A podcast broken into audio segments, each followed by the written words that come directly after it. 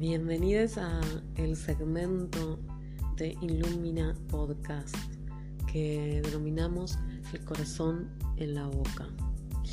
Hoy vamos a hablar de algo que mm, se ve que yo tenía mucho menos elaborado de lo que había pensado, porque tardó muchísimo en parirse este podcast que habla de duelos y de transformaciones y de mm, los sentimientos que provocan estas construcciones que se dan eh, a raíz de una muerte, a raíz de una desaparición física, a raíz de los cambios y a raíz de las transformaciones profundas que, habitamos. Hay algo de, todos quienes trabajamos con, las energías, que trabajamos con situaciones invisibles, con con dinámicas que muchas personas dudan y dicen si existen o no existen y entramos en el eterno debate de cuánto de lo que llamamos realidad es y existe y vale y es más válido en relación a lo invisible, en relación a lo que no vemos. Y sí, es verdad que se puede caer en cuestiones medias simplistas y muchas veces vemos muchas personas que abordan nuestras temáticas de formas superficiales y que nos damos cuenta o nos venimos dando cuenta, afilando un poco la mirada, en donde el abordaje de estas prácticas o de esta mirada más allá de lo visible se, se vuelve una especie de escapismo para no asumir justamente las realidades que este mundo nos presenta. El mundo es materialista y el mundo nos presenta diferentes realidades y diferentes experiencias. Y una de ellas es la transformación. Hoy no me quería detener solo en el duelo de una muerte física, de un familiar o de una persona querida o de una persona, sino que quería hablar también de esos duelos políticos, de esos duelos en donde las transformaciones de los contextos te hacen enfrentarte con la vulnerabilidad de tus creencias y con el, voto de confianza a ciertas construcciones y cuestiones. Em, que después te muestran o te develan que no era tan así y que hay algo que cambió.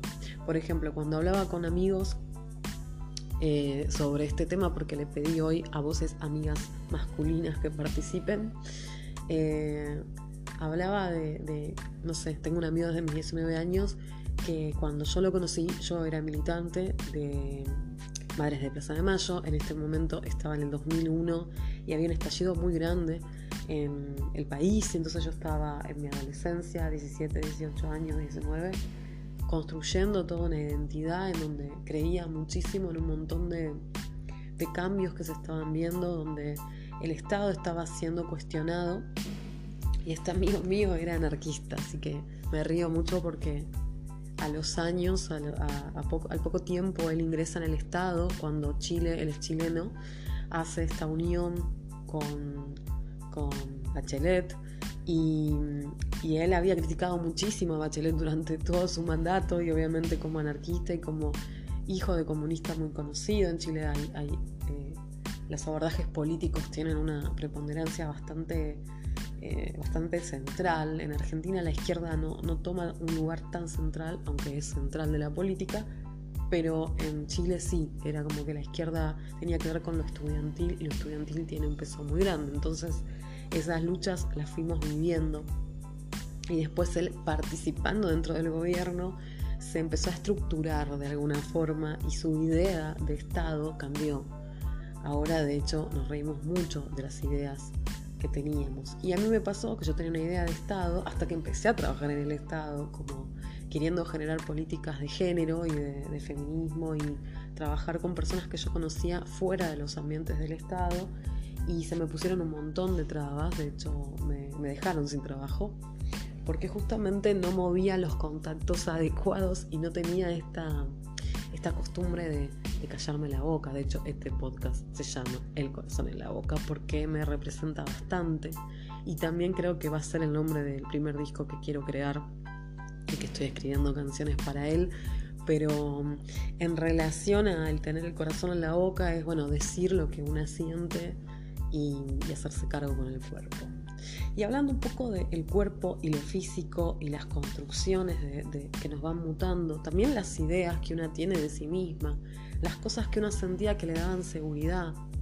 A veces esas muertes o esos duelos son obligados y son instantáneos. De repente pasa algo y algo que creíamos, que sentíamos como súper válido, cambia, muta, desaparece. También, obviamente, vamos a hablar del duelo en relación a lo que nos duele eh, cuando alguien se va. Y quizás claramente va a quedar en nuestra memoria y vamos a seguir teniendo nuestras conexiones, pero mm, hay algo de, de no querer olvidarse lo cotidiano de la voz, lo cotidiano de una llamada o de una pregunta-respuesta. A mí me pasó que, bueno, mi abuela era espiritista y fue bruja toda su vida, de hecho ese fue su trabajo desde que yo la conocí, y luego murió y me pasaron un montón de cosas en donde las conexiones y la charla con ella eran hasta más rápidas que si yo la llamaba por teléfono cuando estaba viva. De hecho, en honor a ella también y de las raíces que ella me lega, eh, que me legó, de alguna forma hice un documental que viaja más que yo y que ha recibido premios y que, que nada, siempre es como cuando aparece hay un saludo de ella. Y cuando he pedido alguna muestra es instantánea la respuesta. Eh, así que bueno, nada, a veces eh, estamos hablando ahora de lo que te duele, decir, bueno, igual no me quiero olvidar del sonido de su voz, causalmente el sonido de, mi abuela era como Celia Cruz. Así que si cuando quiero olvidarme de, Cuando quiero, no, cuando me voy a. Pienso que me voy a olvidar de, de mi abuela, aparece y puedo recordar y recordarme en, en esa voz. Que mi abuela era de Paraguay, pero tenía toda una cultura brasilera. Entonces era bastante, bastante particular su sonido de voz sus conexiones y, su trabajo como espiritista. Entonces siempre el chiste es, bueno, si la abuela cuando estaba acá abría portal para allá, ahora es como una taxista, digo, la llama y viene, ya sabe el camino. Es un chiste interno.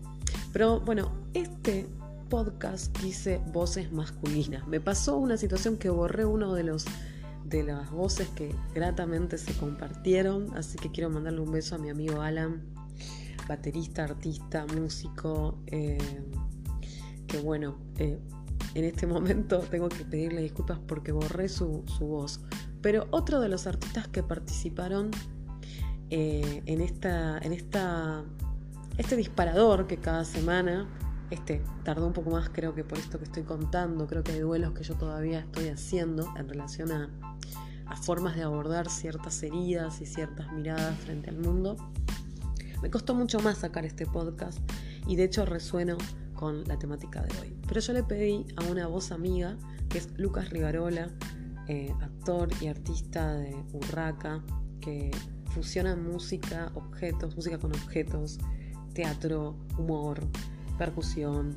Bueno, nada, tremendo lo que hacen y que de hecho antes de la pandemia Tecnópolis era un espacio cultural donde se les podía, se las y los podía ver en en función. Así que bueno, también búsquenlo porque, y búsquenlas, porque está bueno que, que también se rompan los patrones de las ideas que tenemos de cómo tiene que ser el arte. Creo que Urraca también ha sido una gran transformación en, el arte de, mi país y de mi ciudad. Así que vamos a compartir su sentir y qué le pasó a Lucas con este disparador.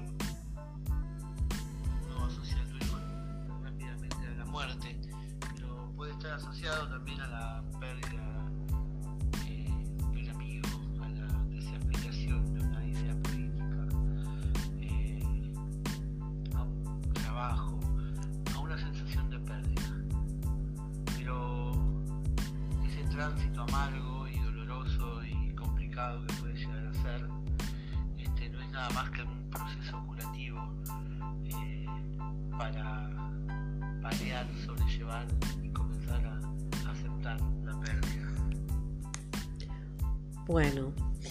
interesante porque coincide totalmente con lo que veníamos charlando y en relación a lo simbólico de la pérdida y de la desafiliación de ideas o el concepto y cómo va mutando, la otra vez, eh, o sea, ayer, en realidad no fue la otra vez, la otra vez parece como si fuera hace 15 días, ayer en una clase que estaba dando, hablábamos un poco de las ideas preconcebidas que teníamos y cómo empezábamos a cambiar esas ideas en tanto y cuanto conocíamos más y nos llenábamos de nueva información. Entonces yo lo que decía es que para leer tarot, para leer tarot, para leer energía, está bueno entender que toda energía está maquillada, está disfrazada de, aún la que nos parece súper válida y súper verdadera. Cuando leemos energía, cuando leemos las cartas o leemos energía en registros o en canalizaciones, la energía, lo que leemos es el símbolo de esa energía, leemos el dibujo de esa energía, la danza de esa energía, la construcción. Las energías se, se complementan, charlan, se fusionan y cuentan diferentes historias en nuestra vida y en nuestra historia. Y también se pueden leer los árboles energéticos de una situación y también los árboles heredados energéticos, ¿no? los que nos heredó nuestras líneas patriarcales, matriarcales, qué pasaba, qué no pasaba, qué se trabó, qué mm, se anudó, qué se dijo, qué no se permitió decir. Entonces es muy interesante frente a la muerte y frente a, la, a lo que desaparece en la materia, que de alguna forma pase lo que pase en nuestra vida o en lo que nosotros creemos que es nuestra vida, ¿no? en la conciencia eh, cotidiana de nuestro microuniverso, todo eso va a desaparecer. Todo lo que vemos y todo lo que está alrededor nuestro en algún momento no va a existir. O va a existir desde otro lugar o se va a transformar. Entonces esa conciencia tan concreta de algo que se diluye, de una materia que desaparece y se transforma en otra cosa, pero que a su vez no podemos controlar en qué se va a convertir, es una una energía que está condensada en nuestra carta de la muerte, en nuestro arcano 13, y en las dinámicas de desapego que tanto hablamos y que tanto se dice, y que creo que en el fondo muy pocas personas empezamos a habitar lo que realmente significa el desapego. Porque el desapego no es solamente hacia otras personas. Eh, en esta clase hablamos de la justicia y cómo tenemos la idea de que el karma y el dharma va a tener que ver en cuanto a cómo nos comportamos con las demás personas. En la simbología que yo enseño en la tarosofía y en la práctica, lo que trabajamos es incluirnos en esa ecuación energética. Si yo me maltrato, si yo em, no me doy lo que necesito, yo mm, estoy maltratando a alguien y estoy no dándole lo que necesita a una persona. Porque soy yo. No es que porque es una misma, el universo dice, ah, no, bueno, si sos vos, eh, no se contabiliza. No, la energía tiene que ver con los movimientos, los movimientos tienen que ver con las acciones, con los pensamientos, con lo que vamos construyendo. Si yo no me incluyo en la ecuación, no sé quién soy. Si yo no sé quién soy, no me voy a poder dar lo que necesito. Entonces, cuando hablamos de muerte, esto, esto fue llevado en una clase que hablábamos de la justicia, del arcano 8 o 11, dependiendo qué artista del tarot haya intervenido y qué ocultista haya creado ese tarot. Pero puede ser tanto el arcano 8 para Marsella y el arcano 11 para las líneas que siguieron la Golden Dawn, ¿no? la orden de la aura dorada, y, a nuestro hermoso tarot de, White Smith, ¿no? Edward White y Pamela Coleman Smith, que crearon el tarot de Ryder. Entonces, ellos tomaron el número 11 y Marsella toma el número 8, pero la simbología es la misma hablamos un poco de la justicia y de incluirnos en la ecuación energética vital, ¿no? empezar a observarnos, de hecho la balanza toca sus piernas y se está incluyendo, es una forma de decir yo me hago cargo de que el equilibrio y el balance tengo que incluirme y tengo que poder discernir entre el afuera y el adentro desde un lugar lógico y coherente e integrado, que a veces nos cuesta mucho porque discernir creo que es una de las prácticas que más nos cuesta en un mundo que de hecho nos lleva casi siempre a dividirnos y a, disociarnos más que a unificarnos. Pero bueno, al margen de eso, la muerte, en relación también a la justicia y al darnos justicia, es una justicia universal. La muerte no le va a hacer, eh, no va a discriminar a nadie. No va a discriminar a nadie ni por materia, ni por eh, ser parte de la humanidad o del mundo animal o del mundo, todo va a desintegrarse en algún momento, todo va a atravesar la muerte. Así que hay una concepción que tiene eh, la cultura mexicana de que la muerte es como una amiga que está todo el tiempo al lado y que en realidad la vida es, es como si fuera una faceta de esa muerte y casi todo es una revivificación. se toma la muerte como desde este lugar tremendo, porque obviamente genera dolor, porque estamos apegados a una forma y a, y a recibir cosas de algo material o de una persona. Y cuando esa persona se va, claramente genera un dolor y el duelo puede llevarnos años y el duelo puede parecer que se sanó y en realidad volverse a despertar. Pero todo eso que nos despierta, en realidad, en esta justicia universal, lo vamos a atravesar todas, todos, todes. No va a haber una persona que no pase por eso. Así que esa es la, cuestión más democrática y más unificadora que tenemos. Eh, todo lo que vive en algún momento se va a transformar. Así que es muy interesante también tomar las, las transformaciones personales y ser sinceras y sinceros con esas transformaciones, porque a veces creemos que sosteniendo eh, esta, esto que nos da vida, estoy poniendo comillas, como siempre me olvido que esto no es un video, eh, pero estoy haciendo mis comillas, esa vida nos va a conectar con esa construcción de vitalidad.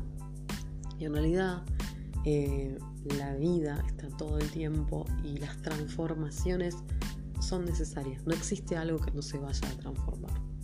Creo que en este proceso evolutivo que el tarot también plantea en esa línea, cuando se habla de, de, tomar conciencia y de ese festejo que se ve en el sol, ¿no? de ese niño que de repente se da cuenta que, que, es un alma eterna y que todo lo que es físico en algún momento va a desaparecer y en vez de sentirse triste está contento, en la imagen ¿no? del arcano 19, habla de eso, de despertarnos y creo que cuando uno se despierta o cuando uno se despierta a la, a la cuestión democrática de la muerte que en algún momento va a suceder, que los cambios van a suceder, y empieza a enfocarse en esa vivificación, en esa reconstrucción continua, hay algo de la valoración de la valoración cuando compartís un momento, porque ese momento no se va a repetir, de la valoración cuando encontrás eh, conexión con personas y ese momento es eterno, porque no se va a volver a repetir.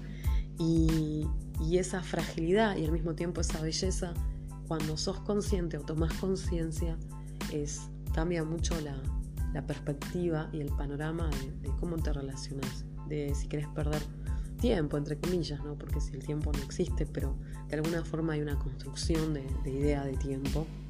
Entonces quizás ser más consciente de, cómo usar esa idea de tiempo, ¿no? Decir, bueno, eh, la otra vez hablábamos con, una chica sobre, sobreviviente de situaciones bastante complicadas y yo le decía que a veces las personas caen en cierta depresión o en cierta tristeza de pensar ¿para qué?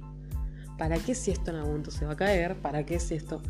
Y yo pensé que es momento de empezar a darnos el permiso de decir, porque sí, porque sí.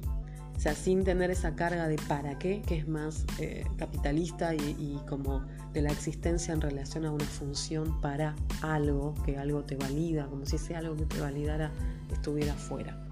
Cuando también transformamos los conceptos que tenemos, eh, se genera algo que se llama la libertad. ¿No? Porque uno se va liberando, se va, una se va liberando y va diciendo, que este concepto que yo tenía que tanto tiempo me creó una realidad, hoy que muere, hoy que es transformado, me abre a otras y me abre a, justamente a vivir, a la vivificación, que es una palabra que, me gusta mucho, en, opuesto complementaria con, la de la muerte y los duelos. El duelo como dolor eh, es un proceso que, que debe vivirse desde un lugar muy, muy contenido. No significa que porque te des cuenta de que de alguna forma esa muerte también vivifica, vas a salir a festejar cuando alguien no está más en tu vida o cuando te separás. Pero sí le vas a dar el lugar honorable que tiene. En vez de ser humillante, que algo se termine, en vez de ser eh, agresivo, que quizás esa amistad ya no sea la amistad que vos pensabas, o que existan las tradiciones que de alguna forma también plantean ciertas muertes, o los malentendidos que también crean realidades que hacen que la realidad aprendida hasta ese momento se transforme. Entonces una puede estar hasta en duelos de amistad o en duelos de proyectos o en duelos de formas de pensar o de pararse. Creo que mm, darle honor a las muertes y darle un, festejo, de hecho pasó el Día de, Muertos hace muy poco, en octubre, eh, darle este ritual de festejo, de un festejo obviamente después de un tiempo, darle ritual de cierre, es algo que también le da honor a un proceso que es el proceso que nos unifica a todos. No hay nadie que se va a escapar de eso, o no hay nadie que va a poder eh, no pasar por ese proceso.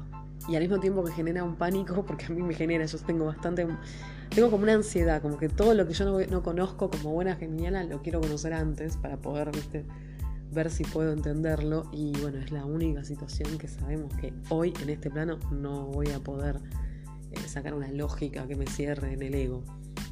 Pero bueno, creo que el opuesto complementario del duelo es la entrega es eh, la transformación.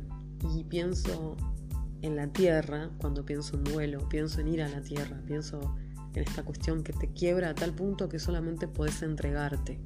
Y que mm, en la concepción cabalística, cuando, cuando resistís, no, no te rompes, pero cuando te permitís romperte, es cuando esa cáscara que hiciste deja entrar la luz. Eh, así que me parece muy bello como concepto que el duelo es un proceso doloroso, duele, como dice Clarissa Pinkola Smith. también en Mujeres que corren con los lobos. Va a doler, nunca va a ser cómoda una muerte, porque de hecho nos incomoda, nos saca de, de lo que teníamos seguro, lo que creíamos seguro, pero sí puede llegar a ser un proceso de un proceso de reconocimiento y, justamente de, la, vida total, de la vivificación, de volvernos a sentir, de volver a, a, salir del, modo del modo avión, me viene, pero no es el modo avión la palabra, sino de este modo como, de este circuito como pregrabado, ¿no? Cuando salimos de, de esta esta naturalidad de que todo tiene que ser de una forma y de repente esa naturalidad abre un portal a, no poder agarrarnos de algo y esa entrega que sí nos puede destruir, que también nos mata, que también nos transforma, que también nos, nos modifica, es en realidad un acto de, de vivificación.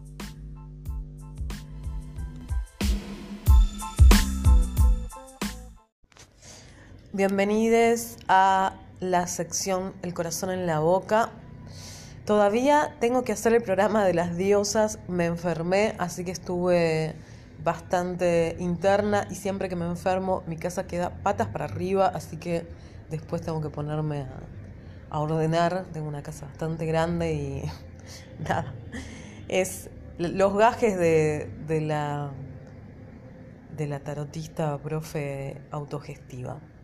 Pero en realidad vengo a hablarles de otra cosa. Vengo a hablarles de la nueva dinámica Inlumina, que desde el 2021 va a cambiar.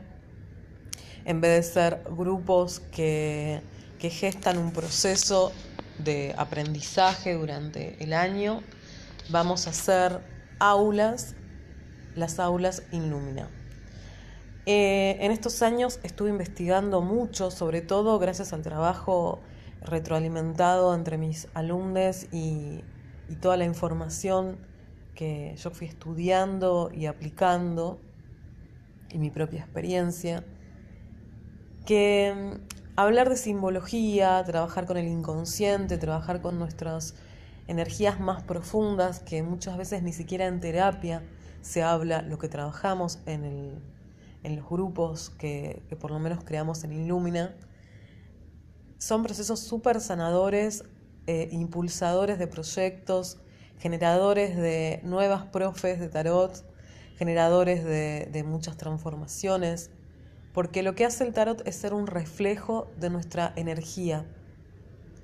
Una buena profe o un buen profe de tarot no se queda solo dando la información y transmitiendo, que igual es una tarea bastante importante. También trabaja con el grupo con el que le toca trabajar y también eh, se usa mucho la, la, palabra, por lo menos yo la uso mucho, de acechar. Acechar donde hay nudos, acechar donde hay trabas, acechar donde hay identificación por herencia genealógica y no por una experiencia personal directa. Bueno, trabajamos muchísimo durante el año y creamos no solamente profesoras, sino grandes lectoras y grandes lectores de tarot, eh, grandes filósofas y filósofos, porque el tarot es una filosofía simbólica. Y creamos también personas mucho más felices, que para mí eso es lo más importante y lo que me llena de orgullo en mi tarea. Hace siete años comencé a dar las dinámicas que abordamos en Illumina desde un lugar súper descontracturado, porque entendía que se tenía que naturalizar la investigación de la propia energía. Que hacer eh, proyectos rimbombantes, con actitudes fingidas, sí, claramente mueve y identifica el inconsciente con las autoridades que nos criaron y quienes son bastante manipuladores saben esta información y utilizan mucho esto de la autoridad que te dice qué tenés que hacer. Mi trabajo o mi línea es despertar la propia autoridad que cada persona tiene interna y que cada persona descubra qué es lo que tiene que hacer. Hay momentos para todo. Hay momentos de descanso energético, hay momentos de desafiliación energética, hay momentos desprolijos energéticos, hay momentos de templanza y hay momentos de impecabilidad energética. Em, el proceso evolutivo de un tarot, cualquiera que, haya visto un tarot, o sea, ahora nunca nadie lo vio, pero de repente puede googlear, va a ver que el proceso comienza y termina. En realidad es una circularidad, pero lo vamos a pensar en línea en este momento para poder explicar esto. El proceso evolutivo tiene un ascenso, pero también tiene caídas, no es lineal. Puede ser que lo podamos poner en línea sobre una mesa, pero los procesos evolutivos pasan de la luz a la sombra, del ascenso al descenso.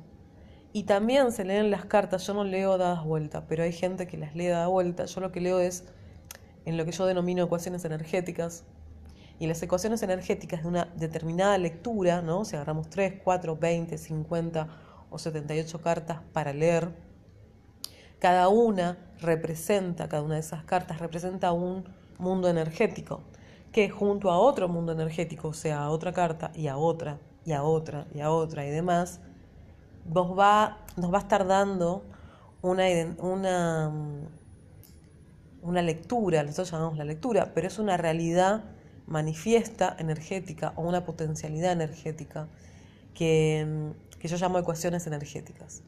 Entonces una ecuación energética determinada, cuando digo esto, eh, se refiere a un proceso determinado en la vida, a una manifestación. Esa potencialidad se lee en varios niveles, no se lee solo lo que veo, se lee también eh, desde dónde se construye y se lee también qué está buscando, qué salida está buscando. A veces uno una cree que lo que está creando es una, una realidad lógica y en realidad es un escape o en realidad es un mandato. Bueno, todo eso eh, hay que estudiar y por eso yo creo y sigo apostando por la impecabilidad de Illumina, por no solamente quedarnos con estudio la carta y ya, sino con entender de dónde viene esa carta. Por eso yo explico las diferentes vertientes, la historia, la filosofía, los diseños, a qué refieren los diseños de cada carta en cada contexto histórico. También trabajamos mucho con la psicología, también trabajamos con la Kabbalah, también trabajamos con la numerología, también trabajamos con la comparativa de mazos, ¿sí? tanto Marsella como Rider White, para mí grandes exponentes. Eh, las dos vertientes por diferentes maneras, estudiando la historia de cómo nacen y Rider White, la verdad que cada vez me sigue sorprendiendo más. Eh, y obviamente la raíz de Marsella que tiene un montón de simbología y a su vez es, una, es un gran grito revolucionario el tarot. De hecho, a mi libro le puse Tarot es revolución. También trabajo con el cuerpo y con la expresión de la voz, porque son las formas que encontré de ver cómo una persona puede liberar emociones, energías y sentimientos. Así que también tienen estas aulas un anexo artístico que obviamente lo pueden tomar. las personas pueden acercarse a Illumina y tomar el nivel 1, que es estudiar arcanos mayores. También puede tomar el nivel de arcanos menores y mitología. También puede tomar el nivel de lecturas. Tenemos dos niveles, básicas y la segunda, que claramente lo que empiezan a, a tomar es una profundidad y una profesionalidad en relación a lecturas que trabajan con la Kabbalah, lecturas que trabajan con los aspectos psicológicos, lecturas que trabajan con la filosofía del ser y lecturas que tienen que ver con más personas o con otras personas, ¿no? En relación en espejo o en relación evolutiva. Y también hay unas formas de canalización que son muy parecidas a los registros akáshicos en relación a una lectura con la estructura del árbol de, la, vida de la Kabbalah. ¿sí? Es algo que he hecho en grupo y ha sido magnífico los resultados que han generado, ¿no? cada, cada esfera del árbol de la vida en la representación energética. Eh, también va a haber un aula de metagenealogía, que es una vertiente creada por María Costa y Jodorowsky, pero que tiene un montón de, de aportes de, de, colegas contemporáneas y contemporáneos que también me gusta traer. Eh, la metagenealogía es la unión de la psicogenealogía y de la búsqueda de poder biodecodificar desde dónde creamos energía. Y es muy importante, es realmente un estudio que enriquece al profesional, a la profesional y a la lectura. Así que hay un aula de metagenealogía, también hay un aula de Kabbalah y obviamente la Kabbalah aplicada al tarot. También hay un aula de astrología básica porque necesitamos entender qué representan, cómo se leen las energías. Por ejemplo, yo tengo una lectura y me salen elementos que me indican mucha agua y yo confiada en los libros básicos que me dicen que el agua va a ser signos de agua, digo, esta persona es tanto, es esto, es este signo o es signo de agua. Y la persona era un signo de fuego o de tierra o de aire. No solamente por la exposición que genera, que siempre sabemos que los consultantes quieren que vos seas también, ¿no? Hoy está mucho esta palabra, pero impecable en tu lectura, Está bueno entender que en una lectura, que en una carta natal, vos podés tener influencias de otras energías. Y quizás tenés el sol en aire, pero tenés todos los otros planetas influenciándote en fuego. Y quizás tenés justamente una carta natal en ese día que te influencia eh, muchísimo. Bueno, nada. Ese día, en ese año, digo, ¿no? En revoluciones solares. Aprender a leer y atender un poco cómo se aplica la astrología básica a, una lectura. También va a haber un aula de numerología para aprender a leer y hacer cartas numerológicas y acompañarlas con tarot. Yo soy numeróloga, pero bueno, me he dedicado 100% al tarot. Al principio yo hacía lecturas de tarot y daba la carta. Hoy lo que doy es el I porque me gusta mucho cómo engloba y porque me llevaba mucho tiempo. Cada carta numerológica lleva un tiempo entonces de repente terminé teniendo muchísimas clientas y muchísimas consultantes y de repente estaba todo el día haciendo cartas numerológicas, pero ahora estoy armando una aula específica para poder dedicarme a enseñar y a dar esta información de forma concreta y que sirva y que también puedan trabajar numerólogas o numerólogos. Eh, también va a haber una aula, eh, ya dije de las prácticas, sí, estoy repasando porque son ocho, creo que dije cinco. Eh, también va a haber aulas que tengan que ver con la psicología junguiana, los arquetipos. Y también voy a crear una aula que me parece interesante porque es un abordaje que no se ve mucho, que es el abordaje del tarot metafísico. El tarot metafísico no lee nada en negativo, el tarot metafísico tiene mucho que ver, obviamente como la palabra dice, con la concepción metafísica, y todas las cartas son positivas. No solamente eso, sino que cada carta es un proceso evolutivo que se va uniendo a la anterior y que van hacia su origen. Tienen el concepto y la base de lo que realmente nace, ¿no? De las energías y la manifestación energética, que es que todo nace de una unidad y se, se subdivide, ¿no? Y crea lo que hoy vemos como materia, pero en realidad todo nace de una sola energía, de una sola unidad. De hecho, así se crean nuestros cuerpos, ¿no? Las células No hay una célula para pestañas, una célula para rodillas, de una célula que se subdivide desde el proceso uterino, después termina siendo una persona y esas células además van tomando una información y van generando una interacción. Es muy, muy genial ver que todo proceso energético que se puede leer con el tarot está también físico. Por eso los anexos artísticos y los anexos de expresión artística. Eh, voy a hablar un poco de esos anexos. Igualmente, eh, yo ahí puse, voy a poner, además de este link que lo voy a subir a Spotify, voy a poner también un, un link que es para mensajes, para que me puedan mandar mensajes y yo los pueda responder además del WhatsApp y del inbox que ya tenemos en Instagram.